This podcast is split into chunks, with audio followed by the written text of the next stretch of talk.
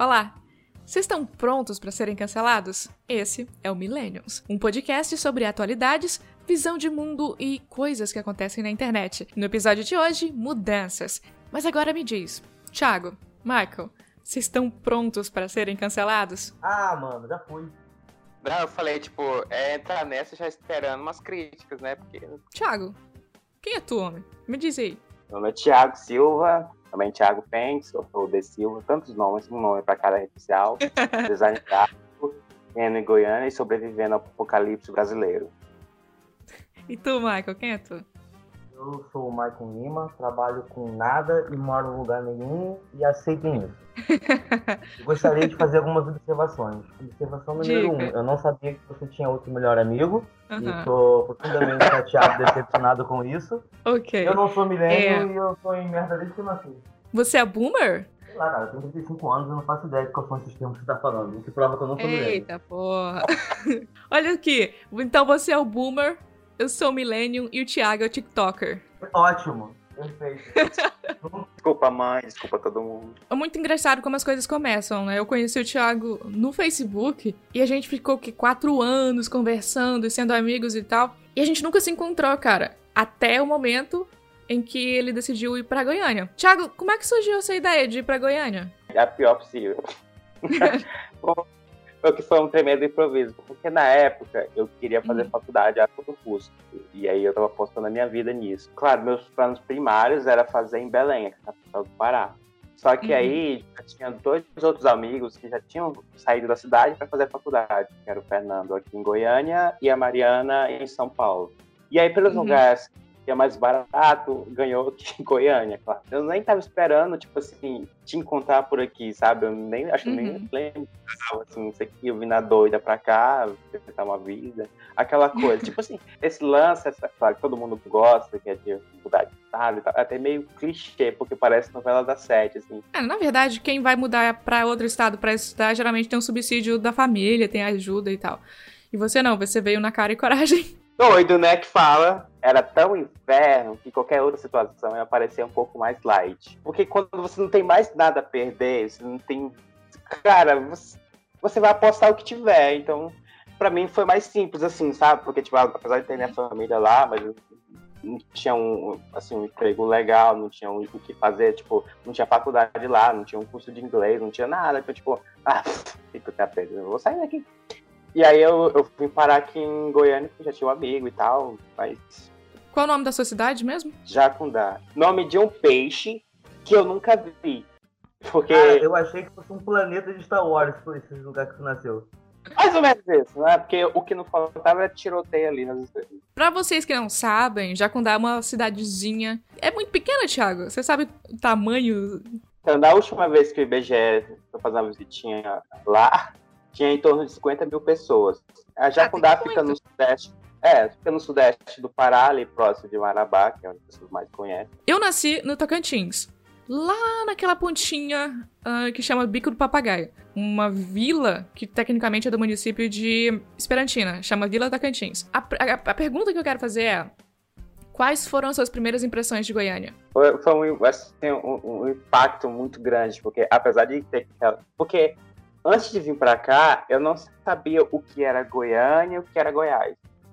Pode fazer, pode ir, pode ir, mas eu não sabia quem era capital e quem era estado. E quando eu cheguei aqui, eu imaginava que a galera tipo, no cavalinho. Eu ia, tipo, chegar na cidade, alguém tocando violão, sertanejo. Aí eu venho pra cá, tem tipo, uma realidade muito indie, rock, não sei o quê. Mas assim, é- é- a diferença do Pará pra, pra Goiânia aqui, Belém também, tipo, é Uhum. muito, mas muito gritante. Essa é uma das coisas legais do, do Brasil, nessa diversidade toda, mas assim, foi um choque pra mim. Em, em todos, em todos os níveis possíveis. Michael, você nasceu no Rio de Janeiro, né?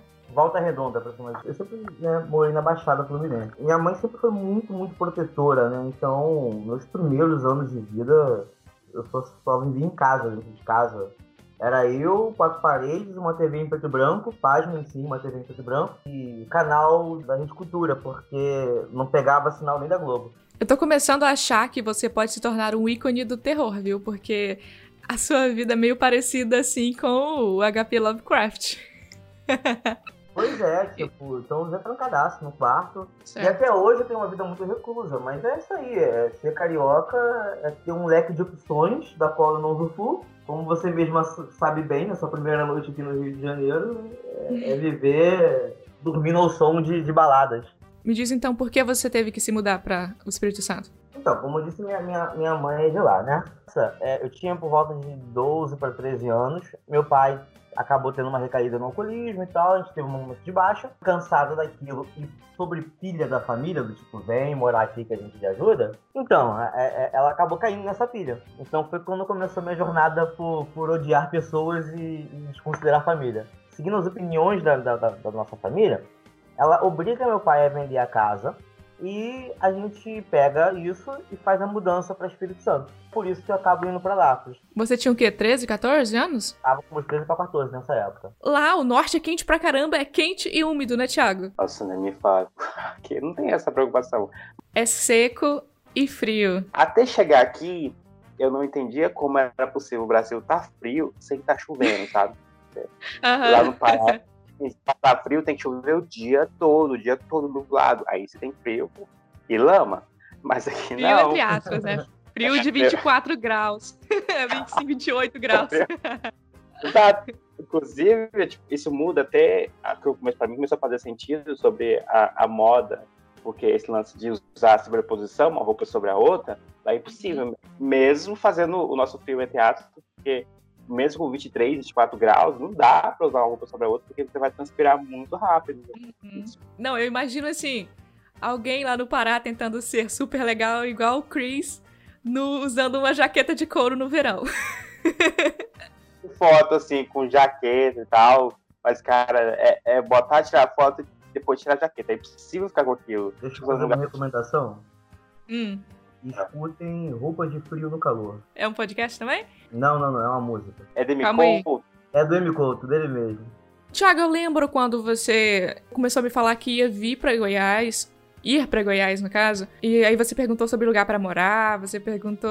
Quando eu vim para cá, eu, tipo, a minha maior preocupação era lugar para morar. Eu tava até falando antes que, pô, uma casa, dois quartos, uma casa, uma casa, dois quartos, 250 hum. reais a média. Aí eu cheguei numa kitnet, 500 conto. E, tipo assim, pra mim, era, né, como é que eu vou pagar 500 conto kitnet com aluguel ou com um salário mínimo, porra? Mas me conta uma coisa, Thiago. Você, você já me falou que sofreu racismo em Goiânia. Como foi essa situação? Como foi essa experiência?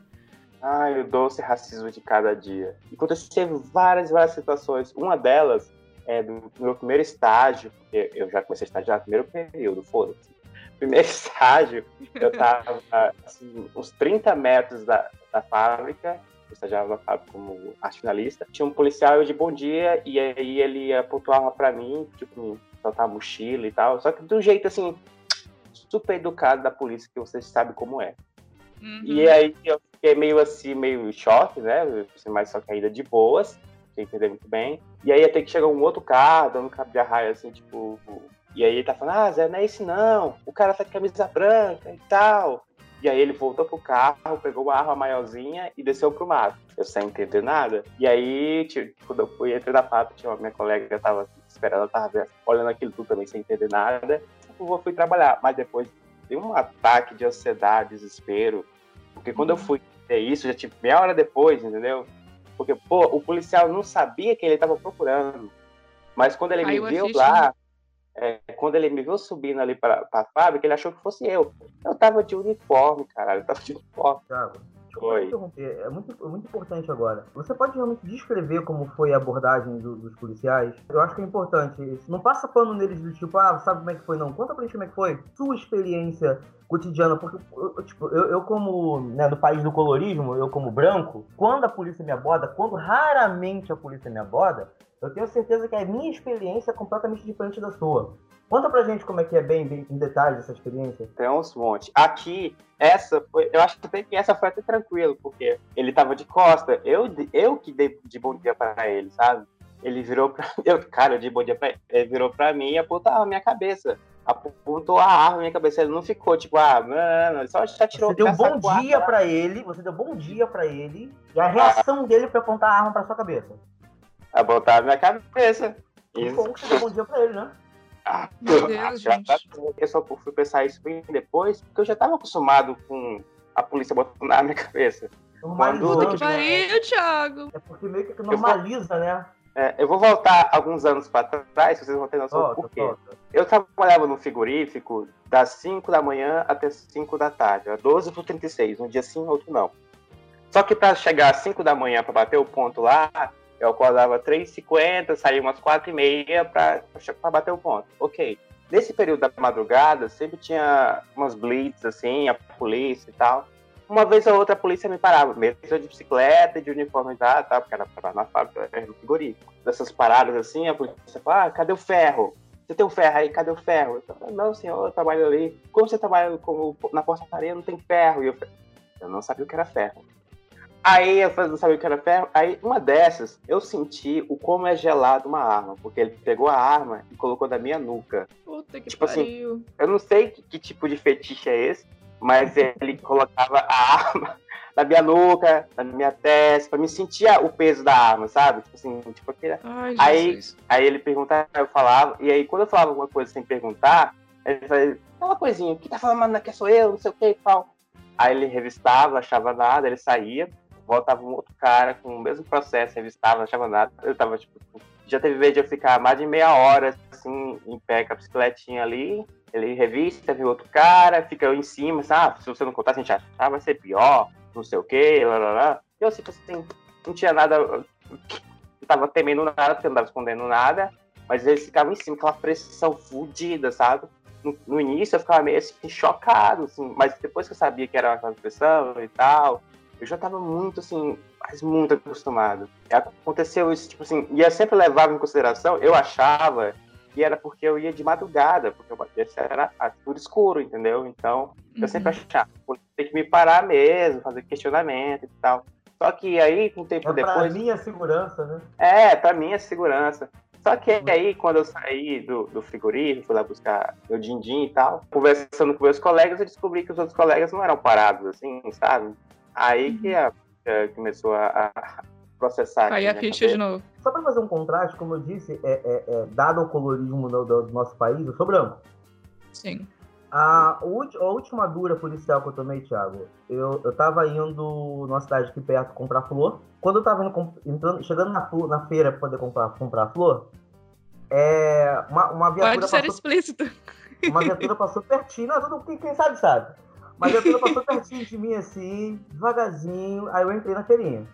Fui, comprei duas flores, cada uma de 10. Aí quando eu tô voltando, que eu tô indo pra, pra, pro ponto, a mesma viatura passou devagarzinho de novo. Aí ligou a sirene. Uh, pediu pra eu parar, eu parei. Desceu os dois policiais. Olha como foi. Um deles, o outro ficou quieto, virou pra mim e falou: Boa tarde, cidadão. Eu disse: Boa tarde. O senhor pode me dizer o que o cidadão foi fazer ali dentro? Aí eu virei e falei, fui comprar flor. Aí Puta ele que virou e falou, pariu.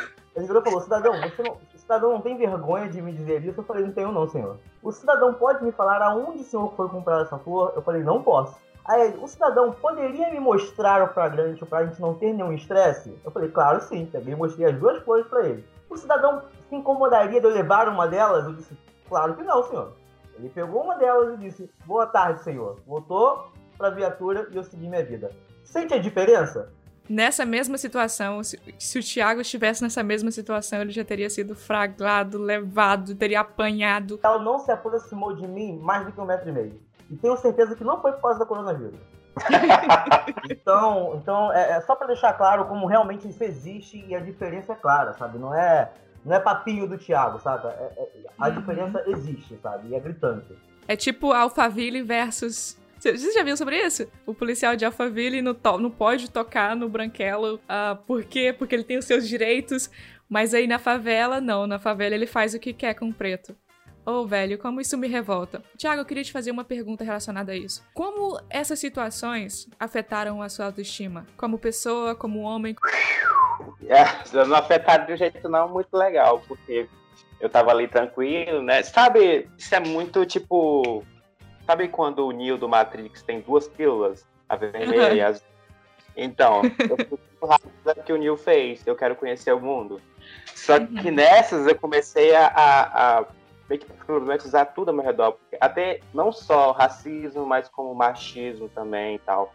Porque eu tinha um, algumas coisas que eu via que fazia errado, assim, sabe? Por exemplo, uhum.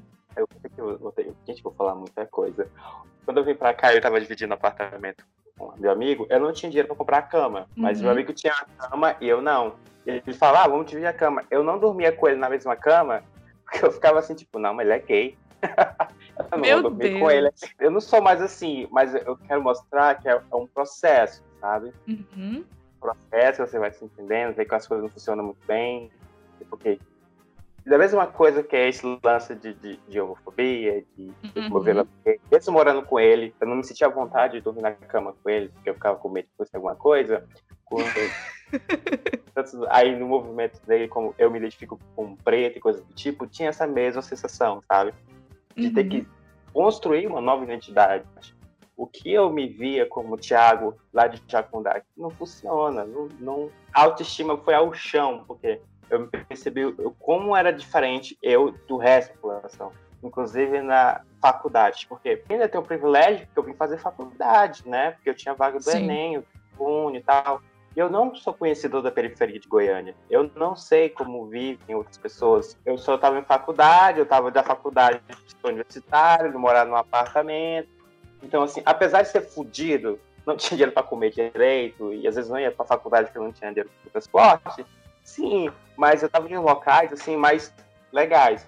Só que por estar nesses locais legais, eu percebi a discrepância da minha realidade com de outros. Desde a saindo da faculdade, todo mundo pegando seu carrinho caramba pra um canto, e eu pegar um busão com a galera ali, vamos que vamos, empurra aí, cabe, trabalhar, é, trabalhar durante o dia do trabalho direto pra faculdade, faculdade, comer, dormir para trabalhar de novo. E é no 12, e nesse processo, e por isso que eu entendo assim o porquê que algumas partes dos negros não se reconhecem como negros e porque não militam tanto. Porque a gente está nisso, a gente não tem muito tempo para comprar a porra do livro da Djamila Ribeiro e ler enquanto você está preocupado que você precisa comer, sabe? Tem o tempo físico ali, mas não tem um tempo que pra, psíquico para você pensar nessas coisas que te acontecem. Você tá o tempo todo levando paulada, paulada. É só ação e reação. Eu já contei para todo mundo isso. Mas quando eu era moleque, eu já tomei banho com, assim, passando bombril, porque eu queria ficar mais branquinho, sabe? Tipo, eu Uau. queria ser que nem. Porque ação reação. Se você percebe uhum. que você é mais assim, sendo mais claro, você quer ser mais claro. Então, uhum. por isso, a galera que não entende muitos paranauês da negritude e tal, eu, eu entendo a galera que, tipo, que tenta se parecer mais com a galera branca, então. Mas aí, quando eu, eu fiz a burrada de escolher a pílula do, da Matrix para conhecer tudo, eu não consigo mais voltar para isso, sabe? Tipo, ah, uhum. não, tem, não, não, existe mais essa possibilidade. Eu tenho que me ver como um Thiago, pessoa negra, que vai passar por tudo isso, mas foda-se, eu tenho que seguir em frente.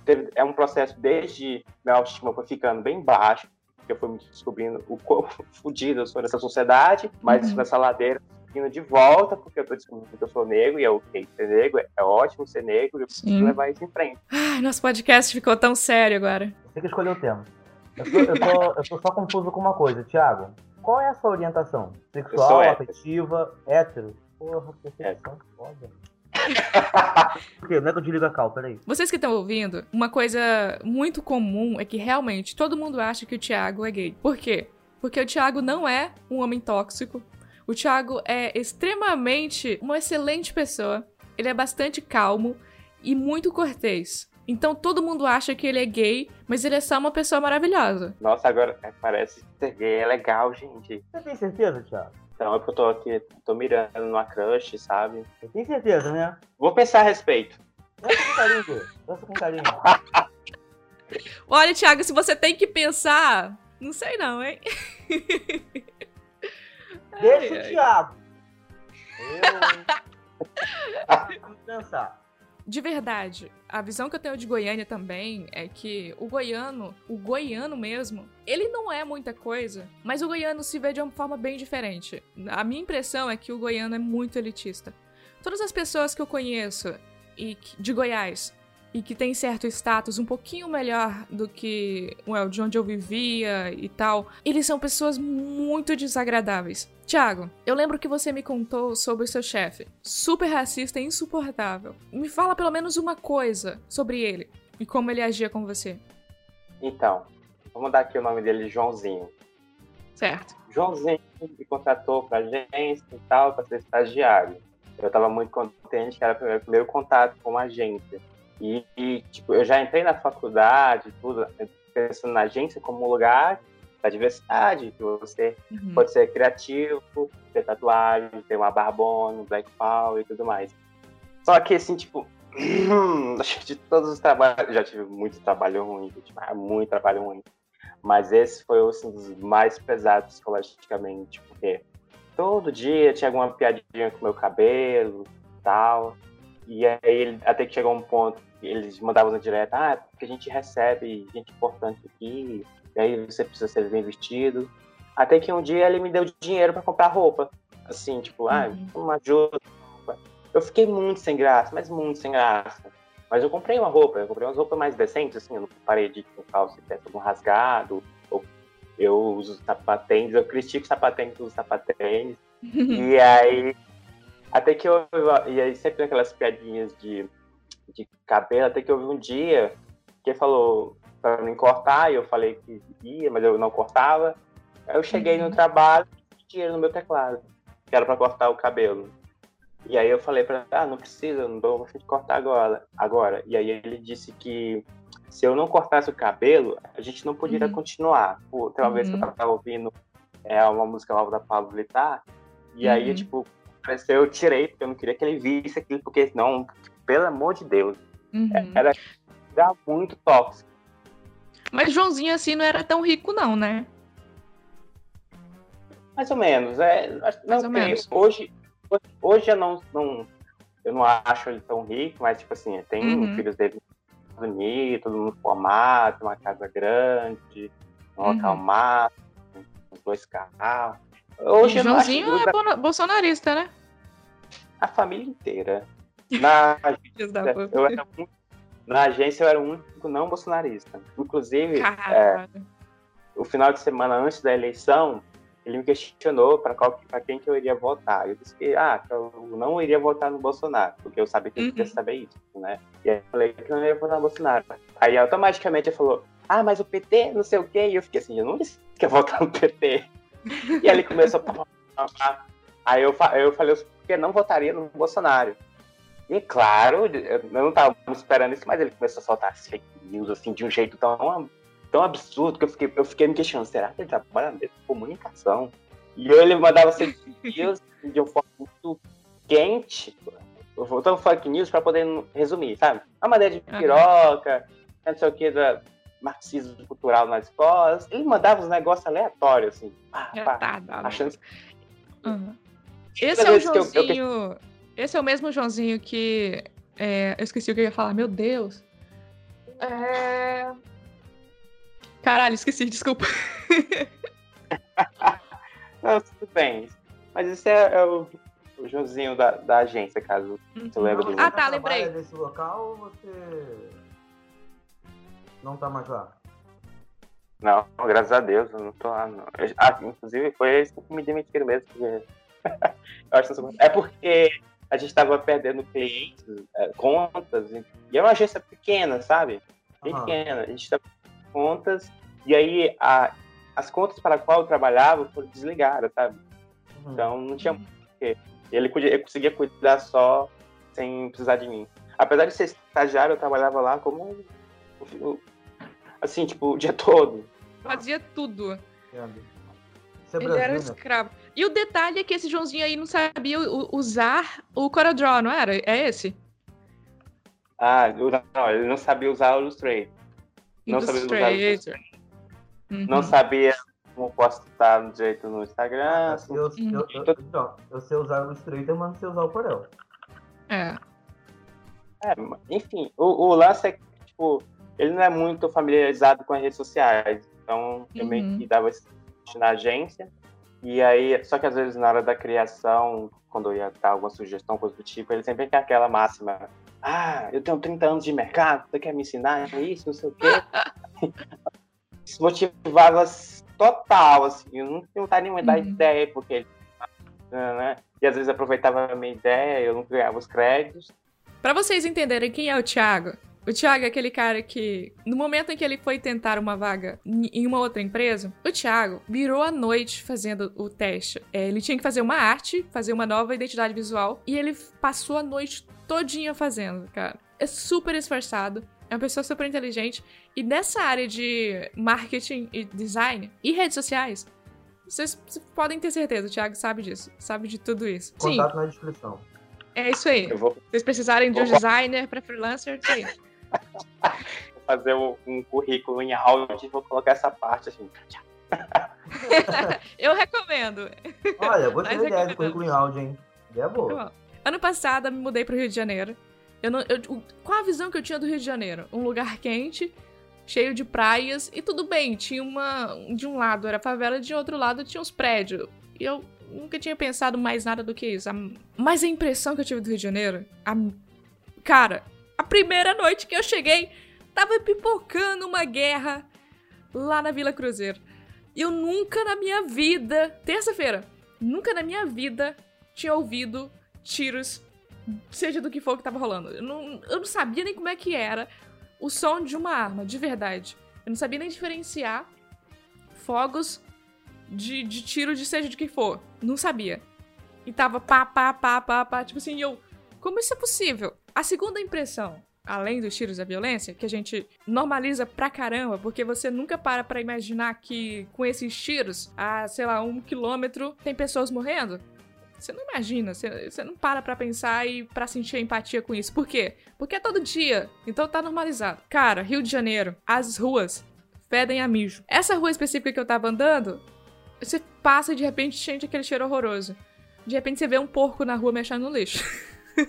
A primeira coisa que eu pensei foi: Meu Deus, o que, que eu tô fazendo aqui? O que, que eu tô fazendo aqui? Eu fui numa feira, nessa feira, para ir passar para essa feira, um morro de lixo. E, e, lá as pessoas estavam. Não sei o que elas estavam fazendo, acho que procurando coisas para reciclar. É isso. Essa foi a primeira parte do Rio de Janeiro. E aí no mês seguinte eu fui visitar o Michael. E aí o Michael mora o quê? Lá dentro de uma comunidade mesmo. Eu moro, eu moro no condomínio fechado. Uhum. A gente tá preparado pro apocalipse zumbi aqui. Então, a gente tem barricada por aqui, que é um lugar, entendeu? É, a rua é fechada. Se, se, pô, claro, se o mundo acabar, ah, com certeza a gente está preparado para isso. O quê? A gente tá andando na rua, de repente tá rolando um baile funk no meio da rua, as pessoas já estão dançando lá e.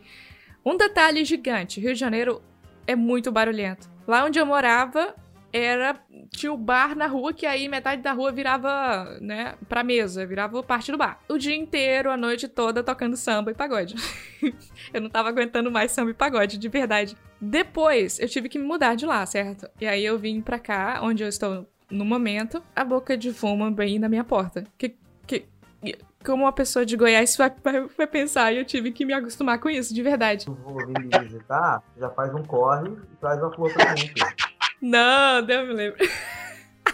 Vacilo, essa realidade de você estar passando perto de um cara que você vê todos os dias com um fuzil, com uma arma nova, super incrível, que você só vê na mão de um americano, é uma coisa muito louca. Mais ah, louco você tá ainda. demais a boca aí, hein?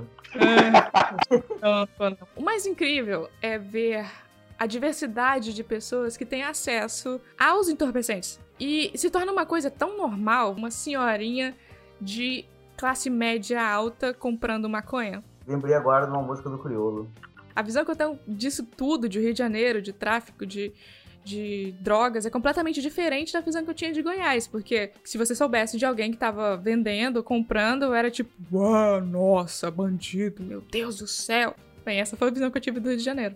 Só que agora, eu estive, por exemplo, indo em Copacabana, indo no Leblon, indo no Recreio, e aí você tem também outra visão do Rio de Janeiro racista ela. Não. Safada. e essa visão do Rio foi justamente, quer dizer, aliado também à multiculturalidade, aliado ao fato de que eu tenho acesso a diversas pessoas de diversas partes do mundo por ser uma cidade grande, uma cidade global, me fez querer ficar no Rio de Janeiro, mesmo com tudo de ruim. Então, minha visão do Rio mudou, minha visão do Rio se tornou muito mais realista e ao mesmo tempo vendo a parte ruim e boa. A parte boa do Rio de Janeiro é um sonho, parece que é uma miragem lá do GTA V, sabe? Quando você tá andando de carrão e vendo o, o sol se pôr. É, essa é a visão de, de sonho do Rio de Janeiro. Parece um paraíso. De repente você volta para a realidade e a realidade é uma coisa horrorosa. A queda é absurda. A, a, a diferença social é muito, muito grande. Eu pensando que eu não quero ir mais no Rio.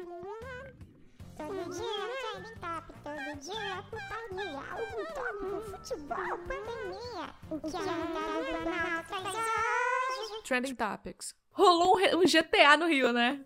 GTA 6 agora se passa no Rio de Janeiro. 30 pessoas, 30 caras, entraram lá no galeão para recuperar um balão. E quem conseguisse recuperar o balão ia ganhar 5 mil reais e ia ter até troféu nisso tudo. Os caras entraram lá armados, com carros, e algumas pessoas até fugiram de lancha.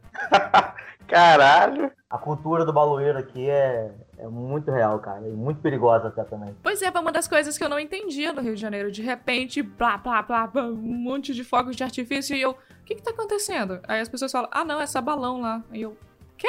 Não sabia que era isso, não. Eu fiz um job uma vez pra um, pra um, pra um senhor que ele era baloeiro. E ele me mostrou toda a cultura do, né, por detrás disso, me levou pros eventos, pra correria. Quando me viu, eu tava na picape dele, com ele segurando uma arma, dando um tiro pra cima de outro, outro grupo de baloeiro, porque queriam disputando quem pegava o balão. E eu, que isso, cara? Não, não é real isso. Tá, tipo, velho oeste, sabe qual é? Tipo, não. Meu não tá Deus. acontecendo, mano. Isso não tá acontecendo. E eles gastam muito tempo e muito dinheiro em balão. E normalmente esses balões são tipo 10, 15, 20 mil um balão desse. Essa semana, os Estados Unidos fechou a embaixada da China em Houston. Mais um capítulo, na verdade, na, no plano de dominação mundial da China. Enquanto isso, uma semana o espião foi preso lá e forçado a admitir que ele estava lá para, obviamente, o que, que o espião faz?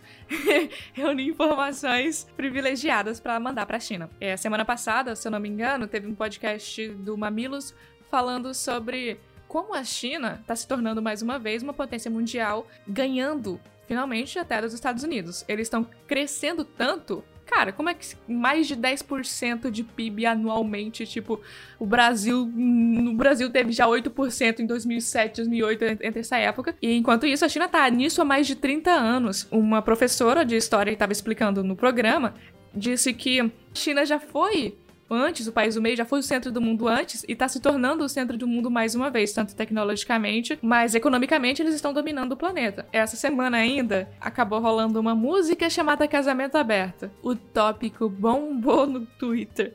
É claro que tem sempre aquelas pessoas que falam que casamento aberto ou relacionamento aberto é simplesmente chifre e outras que ah, ok, estamos abertos a tentar isso. Eu já tentei um relacionamento aberto com a guria não deu errado, sabe? Tipo, eu entendo, até porque esse lance de monogamia é que nem um, que um cara escreveu lá, um cara que manja do assunto, é coisa de pobre. É porque a monogamia tem muito a ver com.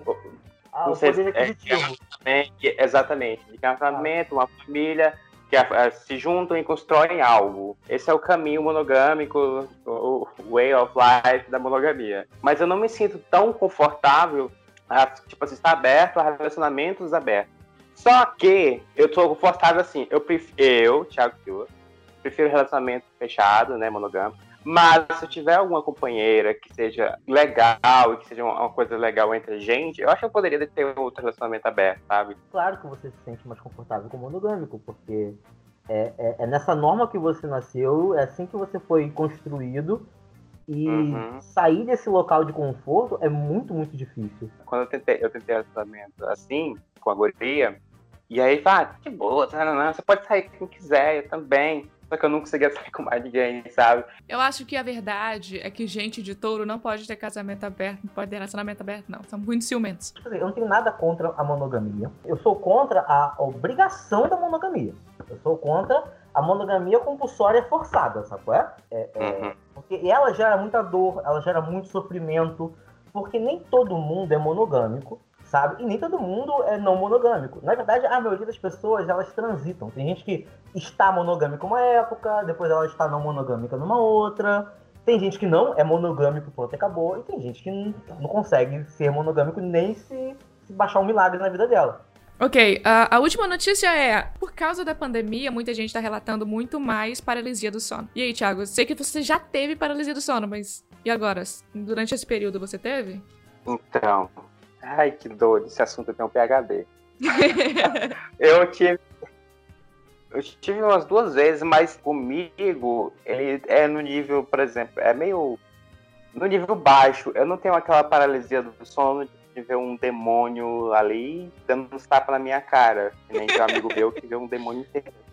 Eu Cara. tenho alguns sentidos, alguns sentidos que eu sinto e na a maior parte das vezes eu escuto e vario. Por exemplo, as últimas vezes que eu tive paralisia do sono, foi meio horrorizado porque, tipo, eu tava escutando alguém bater na porta e e empurrando a janela, sabe? Tava muito a ver com a quarentena home office, porque eu tava trabalhando até mais tarde, eu tava terminando o trabalho, não ia dormir, eu ia ver série, e quando tem uma qualidade menor de sono, porque eu ia dormir bem mais tarde, eu tava tendo essa paralisia.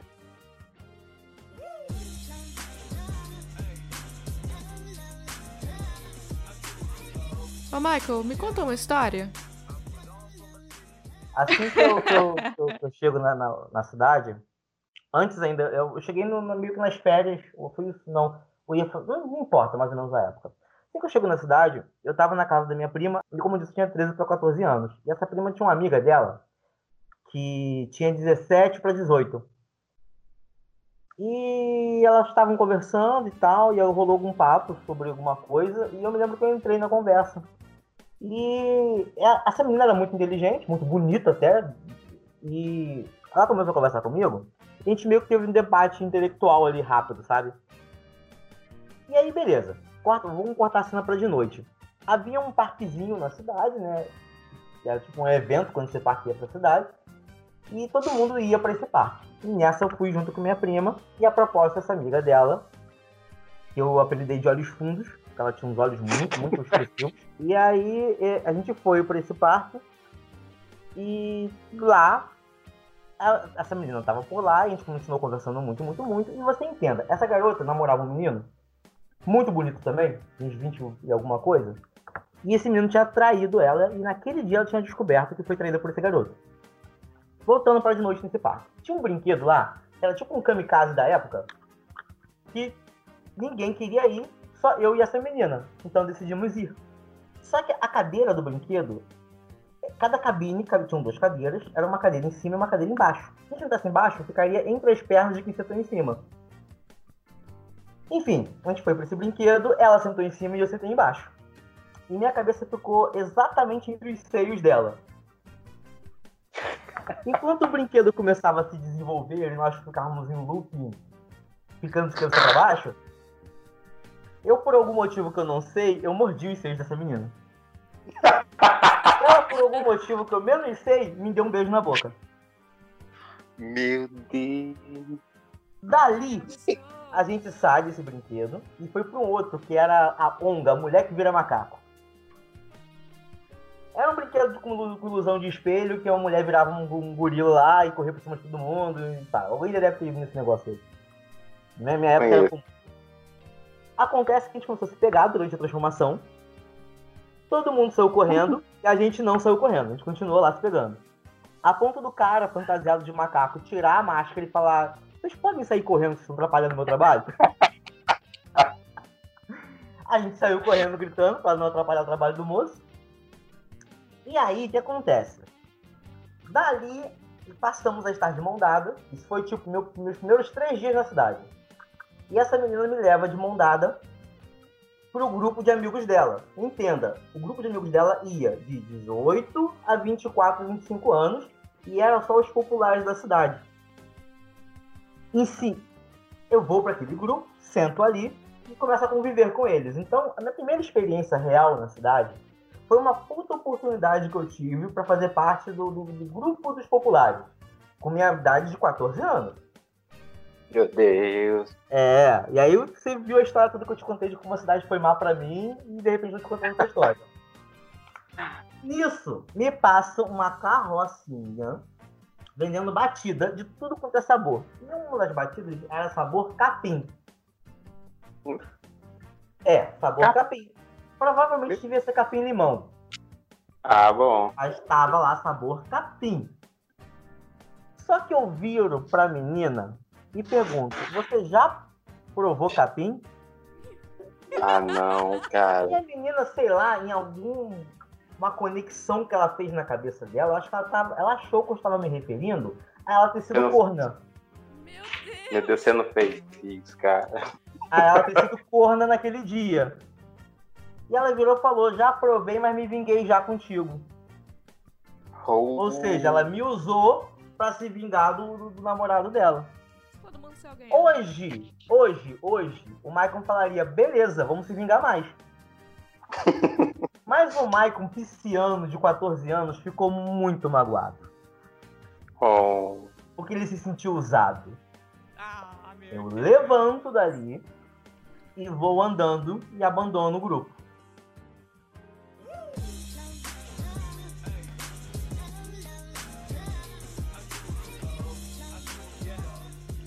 Mudanças são necessárias, assustadoras e é necessário ter muita vontade de se adaptar de verdade. Porque afinal, fácil não é.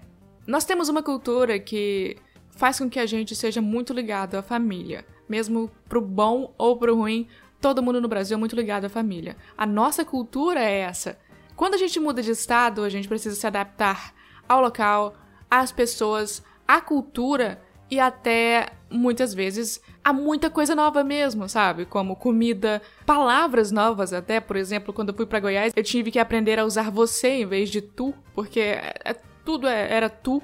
Enquanto isso, no Rio de Janeiro, você pode usar tu normal, sem problema. Então todas essas mudanças, elas não são apenas de local, elas são de cultura, de costumes e até de comportamento. Você aprende a comer coisas novas, por exemplo, eu nem sabia que existia chá de mate e que dava pra colocar limão e ficar gostoso, e que era uma coisa, é na verdade, uma coisa muito comum no Rio de Janeiro. E que o Rio de Janeiro não seja a minha última parada, eu tô torcendo por isso. Eu estou torcendo e trabalhando e estudando e focando no fato de que eu quero conhecer diversas outras culturas e locais. Se vocês querem ainda se mudar ou conhecer lugares novos ou buscar novas oportunidades, gente, só vai. É muito importante e é muito necessário. Você vai ter sua mente expandida, seus limites expandidos e você vai descobrir que consegue se virar sozinho. É uma coisa. é, São algumas coisas que eu aprendi. No episódio de hoje, a gente ouviu sobre mudanças, como os locais são, coisas que a gente passa em locais novos. E ah, também uma das histórias do Michael e o que bombou no Twitter essa semana. No próximo episódio, a gente vai falar sobre relacionamentos modernos, coisas que os millennials descobriram recentemente, mas que na verdade já tem muito tempo que existe.